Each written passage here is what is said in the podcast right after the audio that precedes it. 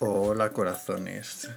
Eh, nunca sé cómo presentar el podcast en realidad, entonces cada vez digo una cosa diferente. Así que en algún momento de, la, de, mi vida eh, descubriré cómo presentar esto, pero mientras nos vamos a quedar con, con el Hola corazones y ya veremos cómo.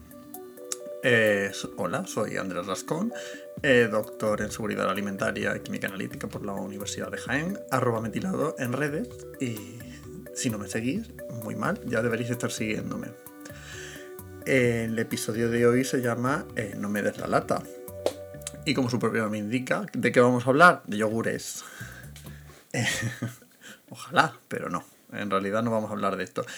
Y en realidad voy... Bueno, yo me he hecho un guion eh, esto es una pequeña puya hacia la Mari, porque, bueno, mm, llevo un mes sin publicar aquí, pero llevamos otro mes sin publicar en el Rajando Ciencia, que es el otro podcast que tengo con eh, Mariluz, arroba de Pocholate en Twitter. Y yo me he hecho un guion a, eh, totalmente diferencia de lo que suele ocurrir en, en el Rajando Ciencia, que empezamos con un guion y acabamos hablando de nuestra vida.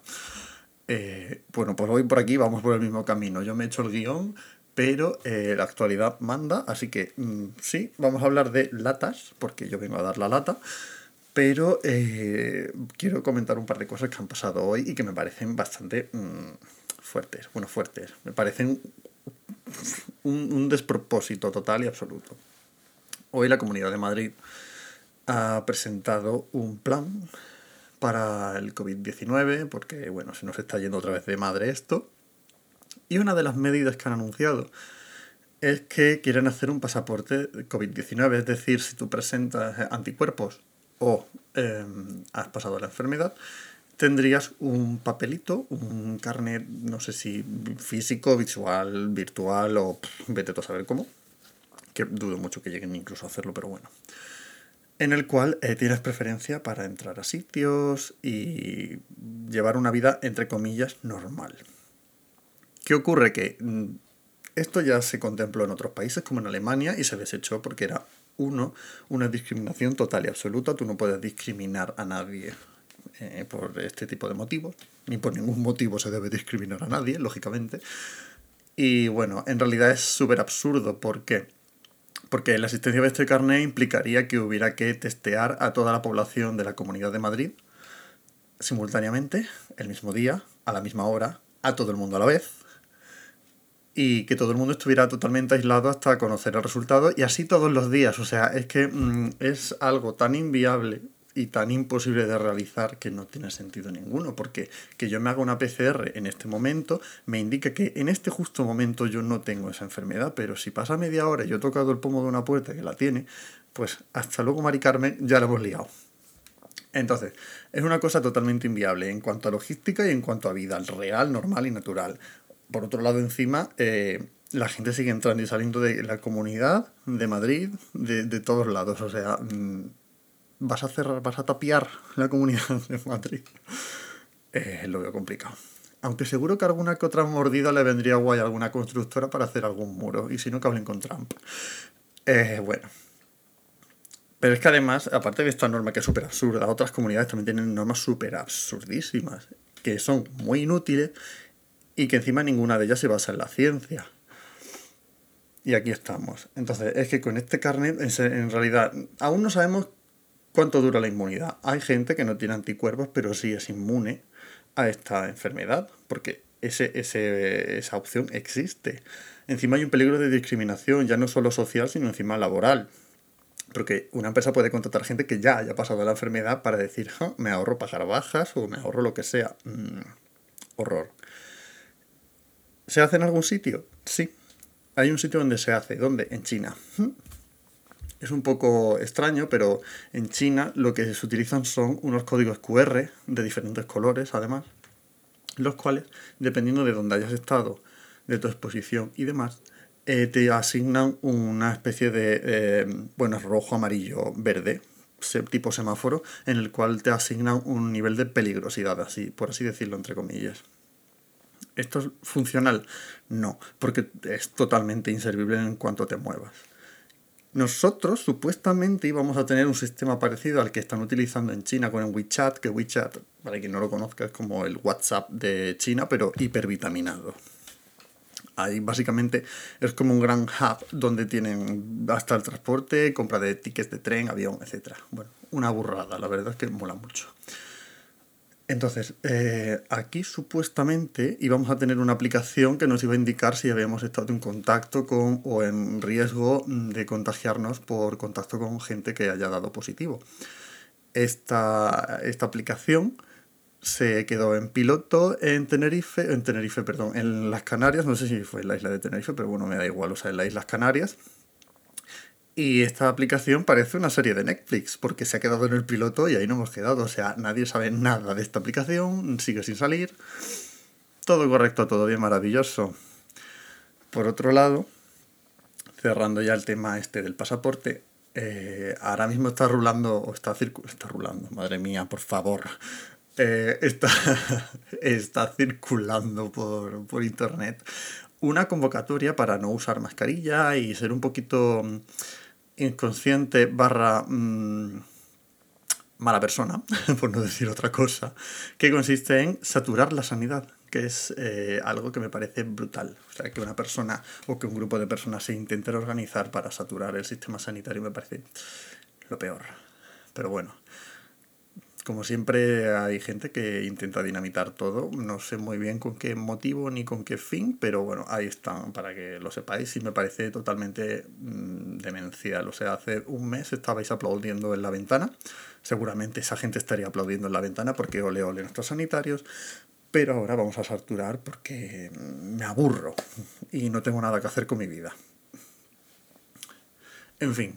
Vamos a dejar el tema COVID por aquí, que yo creo que ya hemos rajado suficiente, aunque esto no sea un rajando ciencia. Por otro lado, en el último episodio del Rajando Ciencia se comentó que había sido en Twitter bastante polémico el tema de la fruta cortada en los supermercados. Estuvimos hablando de que esta fruta había sitios en los que te la venden. Normalmente suelen ser frutas como sandías o melones, que son bastante voluminosas y bastante pesadas, que se suelen vender en algunos sitios cortadas, con un plástico film por encima para protegerla, pero en fin, cortada y expuesta ahí al público. Vale, lo que se plantea verán los problemas asociados a tener una fruta fresca, abierta y a una temperatura que probablemente no sea la deseable. Eh, me he estado dando una vuelta por los supermercados y he estado mirando. Y es cierto que en algunos supermercados, bueno, en todos se vende la fruta cortada. Tanto sandía, lo único que se corta, si es cierto, es la sandía y el, y el melón, pero ¿por eso? Porque son muy voluminosos. Y, y me he fijado en que dependiendo del supermercado hay diferencias en cómo se presenta esta fruta. Ya que vas a cortar algo y lo vas a proteger con un plástico, que esto se hace en todos sitios y se hace bien, eh, lo recomendable sería por lo menos refrigerar esta fruta. ¿Por qué? Porque a menor temperatura los microorganismos siempre se, em, se van, a, van a crecer en la superficie de la fruta a una menor velocidad. Porque mm, en cuanto tú cortas una fruta, al final se, se, rompe esa protección natural que toda fruta tiene en, contra todo microorganismo externo. Entonces sí es cierto que em, en diferentes supermercados se hace de, de manera diferente y eh, hay uno, mm, no voy a mencionar el nombre, pero bueno, es el del pajarito, que eh, cuando corta la fruta la refrigera, o sea, la tienen expuesta donde, está toda la fruta, pero sí es verdad que se pone con unos, eh, bueno, está dentro de frigoríficos abiertos para que tú puedas cogerlo, pero mínimamente protejan un poco la temperatura de la fruta. En otros, como el de la cesta o el del tanto por ciento, pues eh, se quedan ahí tal cual a temperatura ambiente o a temperatura del supermercado, que no es la temperatura ambiente, por favor, que estamos a 40 grados. y, y ahí se queda. ¿Cuál es más seguro? Pues lógicamente el que está refrigerado. ¿Va a pasarnos algo? Pues en principio no debería. Pero sí es cierto que la fruta es recomendable que siempre esté entera cuando te la lleves a casa y si no puede ser porque es que es una burrada si vives solo, por ejemplo, como, como me pasaba a mí, que es imposible.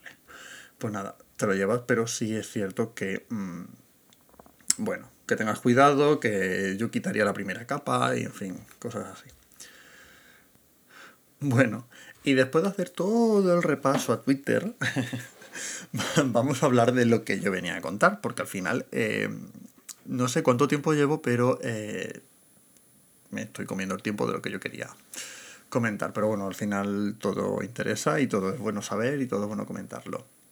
Que cualquier cosa me lo podéis comentar, como ya os he dicho antes, arroba metilado, mm, venís allí y me gritáis o me hacéis locos de la gana, luego ya si eso yo os leo. También podéis dejar quejas, sugerencias y preguntas. ¿eh? Bueno, vamos a hablar de las latas. ¿Qué son las latas? Las latas son eh, métodos que nosotros utilizamos en la industria para eh, conservar alimentos. Estos alimentos normalmente suelen ir esterilizados. ¿Cómo esterilizamos estos alimentos? Pues aplicando calor, presión y tiempo. Son siempre las tres variables que utilizamos en la industria para eh, eliminar todos los microorganismos y que este alimento tenga una vida mm, o una duración muy extensa, porque si os fijáis, las latas de conserva tienen una vida útil extremadamente larga, de años incluso, bastantes años además. Eh, si nos fijamos bien, eh, tú cuando vas al supermercado nunca ves una lata cuadrada o una lata de conservas, ojo, hay latas cuadradas pero que no son de conservas. Vamos a hablar de latas de conserva y entonces en este caso nunca eh, verás una lata que sea totalmente cuadrada o que tenga bordes que sean directamente aristas. ¿Por qué?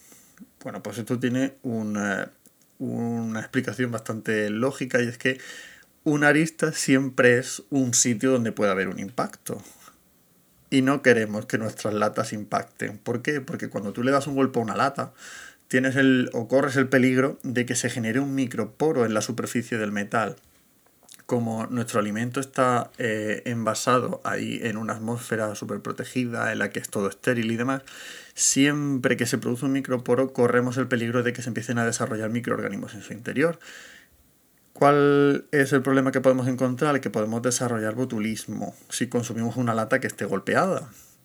Cuando una lata esté golpeada, por favor, siempre eh, hay que desecharla. Por mucha pena que nos dé, lo siento mucho, pero esa lata hay que tirarla porque siempre corres el peligro de que tengas eh, un, eh, un, microorganismo, en este caso, que te va a generar la enfermedad del botulismo. Y no queremos eso. Igual que si encontráis, si encontráis en algún momento alguna lata de este tipo golpeada en el supermercado, eh, por favor, indicádselo a, a, quien esté responsable de, de, eso, porque, porque de hecho lo agradecerán. Yo lo he hecho bastante, porque en plan, ups, no debe haber ninguna lata en ningún lineal de supermercado que esté golpeado, porque es súper peligroso. Entonces, ¿cómo hacemos que una lata no se golpee tan fácilmente o que no se rompa tan fácilmente? Pues quitando todos los vértices o todas las aristas. Al eliminar las aristas tenemos zonas que son redondas o circulares o redondeadas. ¿Qué ocurre? Que no golpeo, sino que me deslizo. Además que tanto para la fabricación es mucho más sencillo como para el transporte, porque mm, si bien para el transporte nos vendría bien que fueran cajas, o con forma, o sea, imaginaos una caja de zapatos, por ejemplo, pues eh, en este caso, eh, a la hora de eh, que este alimento se mantenga en el tiempo y asegurarnos de que la lata no reviente por el camino, es mucho mejor que todo esté biselado, circular y por favor no me toquéis el cilindro, todo cilíndrico. Además que las latas, dependiendo del alimento que sean, se van a, se van a esterilizar en su interior. Y hay algunas cosas que son bastante curiosas y es que para esterilizar eh, se utiliza la presión, se utiliza el tiempo y se utiliza la temperatura, ¿vale? Altas temperaturas, altas presiones y un tiempo determinado. ¿Qué nos interesa? Que el tiempo sea el mínimo posible. Entonces, ¿qué hacemos para que este tiempo disminuya? Diseñar la lata en función o, o adaptándonos lo más posible al alimento que vaya a contener y para eliminar la variable tiempo, eh, o sea, para reducir la variable tiempo lo máximo posible. Por ejemplo, eh, una lata de espárragos trigueros, estos espárragos blancos que vienen en horizontal, es una lata que es muy plana, pero es muy extensa. ¿Por qué no cogemos una lata que fuera circular, o, o sea, con forma de circular, pero hacia arriba? ¿Por qué no una lata como la del tomate, por ejemplo? Pues muy sencillo o muy sencillo. ¿Por qué? Eh, lo que nos interesa es crear corrientes de convección en el interior que sean lo más pequeñas posibles para que en todo el espacio o toda la superficie de la lata se generen al mismo tiempo y no haya zonas zonas de muy alta temperatura y zonas de muy baja temperatura. Si cogiéramos una lata que fuera un cilindro muy alto, lo que tendríamos sería por fuera zonas que se calientan antes y el interior en la parte central tardaría más tiempo en llegar a esa temperatura. Si nosotros hacemos eso, ¿qué ocurre? Que la parte exterior o el alimento que está más pegando al borde está a mayor temperatura durante más tiempo que el que está en la parte interior. Por tanto, tendríamos un alimento con eh, diferentes propiedades organolépticas dependiendo de dónde estuviera localizado en la, en la lata. Con esto lo que hacemos es tumbamos el espárrago, lo ponemos en una lata que sea lo más plana posible, la temperatura se alcanza súper pronto en todas las, todo el volumen de la lata, desde el exterior hasta el interior, en un corto espacio de tiempo y así podemos eliminarlo mucho más rápido. Por eso el que haya latas eh, con forma de cilindro hacia arriba, otras que son totalmente planas, vamos variando dependiendo del alimento, de la forma de esterilizar, etc. Hay también cosas bastante curiosas en cuanto al, tema latas. Bueno, y cuando tienes en la mano el envase de metal, en realidad no estás tocando este metal. Podríamos pensar que sí, que el tacto es frío, que no parece que haya nada aparte de una etiqueta y algo de color, pero la realidad es que todos los envases metálicos que están destinados para un uso alimentario están cubiertos por una capa de una laca o resina polimérica, lo que todos comúnmente pues, conocemos como plástico no es exactamente un plástico, es un plástico, pero de aquella manera. El motivo de que se utilice esta capa de plástico es evitar la de dos fenómenos que se vienen dando en este tipo de envases al, inicio cuando se, empezaron a, a, desarrollar y era el de la migración de los metales a los alimentos y la corrosión. Ambos fenómenos están normalmente ligados en uno al otro. ¿Y qué ocurre cuando una lata se corroe? Que se producen estos microporos y volvemos a tener el problema del botulismo, por ejemplo. O la migración de metales, pues tenemos metales que entran al alimento y que no nos interesa tener. Entonces, gracias a la solución esta de mm, lacar nuestros metales con una resina polimérica, se ha podido corregir. Es cierto, como ya os he comentado en alguna otra ocasión, no sé si aquí o en el Rajando Ciencia o en alguna de las charlas que he dado, es cierto que los plásticos también presentan procesos de migración. No tan problemáticos como los de los metales, y muchísimo más controlado. En este caso tendríamos la migración específica, cuando medimos una transferencia de compuestos que hay muy determinados, o una migración global, que es cuando mm, medimos la transferencia total de materia del envase hacia el alimento. Pero como yo os digo, esto está totalmente regulado. Ya os lo he comentado anteriormente, esto está totalmente regulado por, por la comunidad europea, no hay ningún tipo de problema, así que todo correcto, todo bien. Porque al final, bueno, pues los plásticos tienen son polímeros que tienen aditivos, ya sean intencionados o no intencionados. Un aditivo intencionado es un aditivo que yo le he hecho para darle una propiedad determinada y un aditivo no intencionado es un aditivo que puede haber en el plástico que yo no he querido que esté ahí, pero por eh, reacciones y por cosas de la vida que no podemos controlar, sintiéndolo mucho, se genera. Entonces, esta migración pues, se da eh, por el hecho de que un, eh, un, alimento está en contacto con un envase, pero esto va a ocurrir aquí, en botellas, en todo.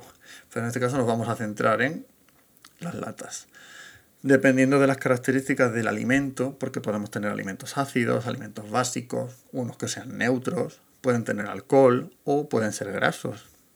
Porque igual que tenemos una lata de atún con eh, aceite de oliva, por ejemplo, tenemos una lata de atún al natural. Uno es agua o, o un fluido acuoso, básicamente. Y en el otro tenemos aceite. Ahí hay una gran diferencia en cómo tenemos que asegurarnos de que el envase sea totalmente seguro. Entonces, los metales, eh, si estuvieran desnudos, pueden reaccionar perfectamente con los alimentos que presentan ácidos, como pueden ser incluso una fruta o una verdura. ¿Qué pasa? Que formamos hidrógeno e iones metálicos, lo que normalmente se conoce como corrosión. El metal al final pues va generando un desecho metálico que te va a ir hacia el alimento y encima vas a generar hidrógeno. Si esto se dejara en el tiempo mucho tiempo, la lata pues acabaría inflada y corroída por todos lados. En las latas de conserva es el estaño quien constituye la capa exterior y la superficie se recubre por óxidos. Entonces, al no ser suficiente esto, lo que añadimos es pues, esta capa de polímero que normalmente suele ser de naturaleza epoxi.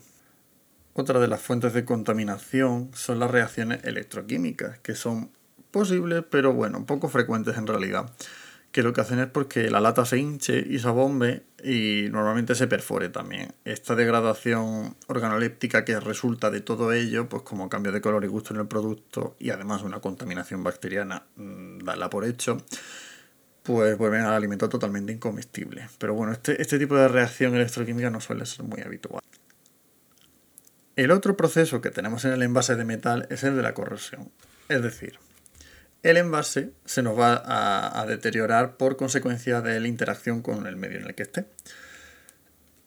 Si un envase se corroe, influye totalmente en la conservación, en el aspecto y en las propiedades organolépticas del alimento, es decir, en cómo sabe y en cómo lo vemos, es súper claro. Entonces hay que elegir siempre un material que se adapte al producto, porque si tú eliges algo que no se adapta a tu producto, pues normalmente vas a tener problemas. El proceso de corrosión se da por reacciones electroquímicas, dando como resultado pues, abombamientos, hinchamientos, perforaciones en el envase, el alimento se hace polvo, básicamente. O sea, es que no te lo vas a poder comer. Si yo me pusiera a hablar eh, términos químicos, pues lo que tendríamos en realidad es una reacción redos. Lo que está ocurriendo es que se está oxidando y se están reduciendo los dos medios de contacto. En el proceso de, de oxidación y reducción siempre van ligados. Cuando algo se oxide, algo se va a reducir. Esto está totalmente ligado. Porque aquí lo que hay es un intercambio de electrones y quien pierda uno pues tiene que ganar el otro. ¿Por qué se puede dar esta corrosión? Pues puede ser por motivos físicos al poner en contacto dos metales distintos en un medio que sea agresivo, porque aquí entraría el juego lo que se conoce como potencial de reducción, que esto es que cuando tú pones dos metales en contacto siempre va a haber uno que oxida al otro o uno que reduzca al otro. Eh, normalmente se suelen utilizar metales que tengan eh, este potencial redox igual o muy similar para que esto no ocurra. Pero si seleccionamos mm, un mal, un metal que encima se va a poner en contacto con un alimento que sea bastante agresivo, como puede ser un ácido o un básico, pues por motivos químicos puede haber diferencias de concentración y puede haber, por tanto, una, pues una corrosión. En principio, mm, esto está muy estudiado y no va a ocurrir, pero bueno, cualquier cosa puede pasar. La corrosión ya puede ser uniforme cuando en realidad es porque el alimento está entrando en contacto con el metal directamente, que esto ya hemos visto que no va a ocurrir. Entonces todo lo que, va, lo que va a ocurrir es que todo el metal se va a empezar a, entre comillas, deshacer porque se va a adelgazar y se va a estar corroyendo galvánica cuando lo que tenemos es un contacto de dos metales, como he comentado antes, dos metales que tengan un, potencial redox muy diferente, entonces al final van a, reducirse el uno al otro, o por picadura, que en realidad es porque este, en este envase se haya picado, nunca mejor dicho, se haya hecho un poro, ya bien sea porque haya un defecto de fabricación o por un golpe en este microporo vamos a tener el, metal desnudo porque eh, nos hemos cargado también en ese punto la protección del plástico, por tanto podemos tener esta corrosión ahí. Entonces, para evitar todos estos procesos, al final lo que se lleva a cabo es pues una serie de medidas, como la de elegir bien los materiales que vamos a utilizar, que esto ya está súper estandarizado, es decir, las latas están muy estudiadas, todos sabemos lo que va a pasar con ellas y de ahí no se van a mover. Y, al final eh, la gran solución que ha encontrado la industria para que, las latas de metal aguanten tantísimo, porque son eh, medios de conservación de alimentos que, que, son eternos, por así decirlo. O sea, una lata no son bueno, se han encontrado latas de la Primera y Segunda Guerra, bueno, de la Primera no tanto, pero de la Segunda Guerra Mundial probablemente sí, se puedan todavía alguna comer. La típica lata esta de spam, que, se, sale de vez en cuando por las redes. Y, y, al final, gracias también a este lacado, lo que se ha encontrado es una gran superficie para el marketing, porque las latas al inicio ninguna iba serigrafiada. Y desde que las lacas poliméricas entraron en nuestra vida, eh, rara es la lata que no se pinte hasta el extremo total y absoluto, que de hecho mm, hay una famosa lata de Campbell que al final se ha convertido casi en un icono pop, bueno, se ha convertido, no, sea, es un icono pop. Y, no deja de ser una, lata de una sopa que está serigrafiada y que al final pues se ha hecho famosa por simplemente eso. Entonces, pues hasta aquí la lata que os quería dar. hablando, hablando pronto. Y por mi parte, yo creo que nada más. O sea, quería comentar un poquito esto, hablar un poco del, tema del COVID y, de la fruta, aparte de, las latas. Espero que os haya gustado. Cualquier duda, queja, sugerencia y demás, pues las podéis dejar por redes. Y nada más por mi parte, nos escucharemos en un próximo episodio. Mm, la regularidad está siendo nula, por no decir eh, pésima, así que no sé, las vacaciones se acercan, agosto está aquí y hace mucho calor, ya veremos. Pero nada, nos escuchamos pronto. También en principio eh, vamos a grabar un Rajando Ciencia en breve. Así que estad pendientes. Ya os lo iré poniendo por redes también. Y nada más, eh, nos vemos pronto. Un saludo y hasta luego.